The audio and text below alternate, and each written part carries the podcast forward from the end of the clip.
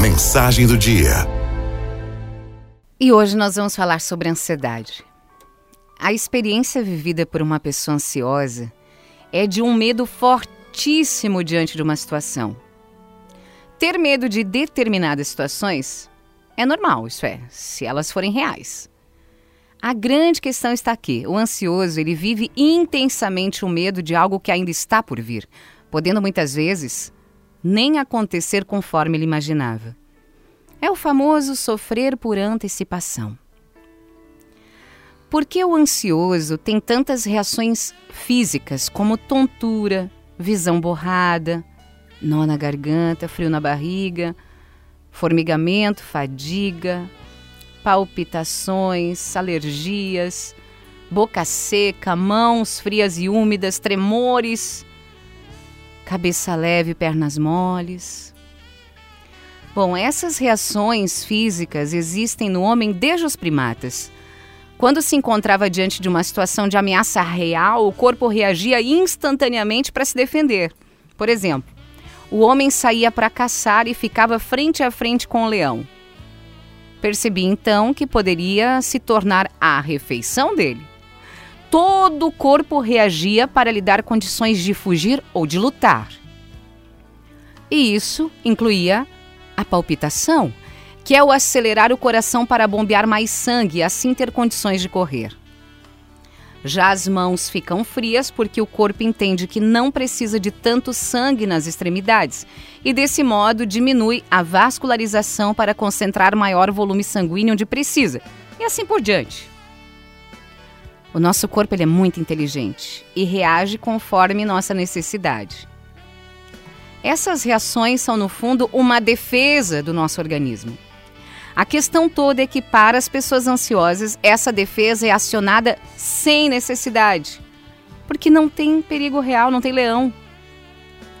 O que provoca o desconforto, então, são os momentos vividos na expectativa de um perigo imaginário algo que ajudaria muito a diminuir o processo de ansiedade seria diferenciar o real do imaginário. O que não é tão fácil assim, porque se tem tanta força de ameaça é porque o imaginário, no fundo, é bem real para a pessoa que está ansiosa.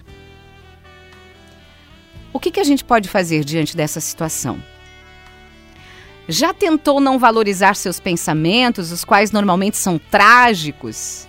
Assim como não focar tanto nas reações físicas.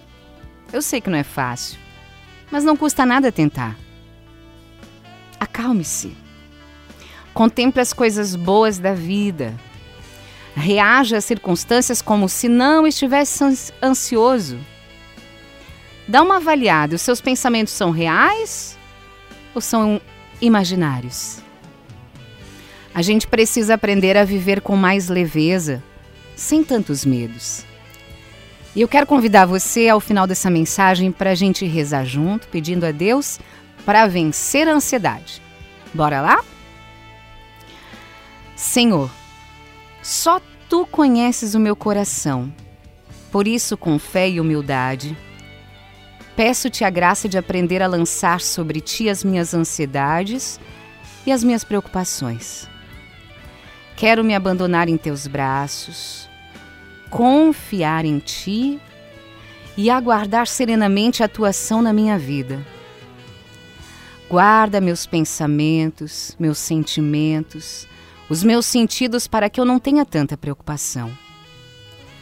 Ajuda a manter minha mente centrada no que é bom para mim e para o Teu reino.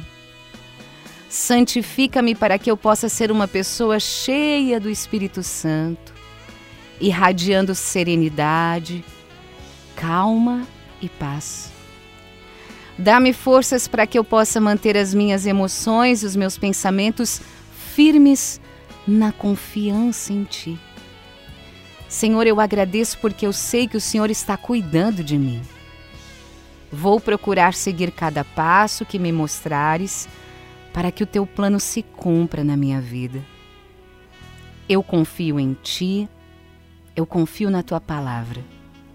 Me entrego nesse momento com todas as ansiedades e preocupações. Cura-me, Senhor, da ansiedade. Cura-me dos medos. cura-me de toda preocupação excessiva. Senhor, eu confio e espero em Ti. Amém.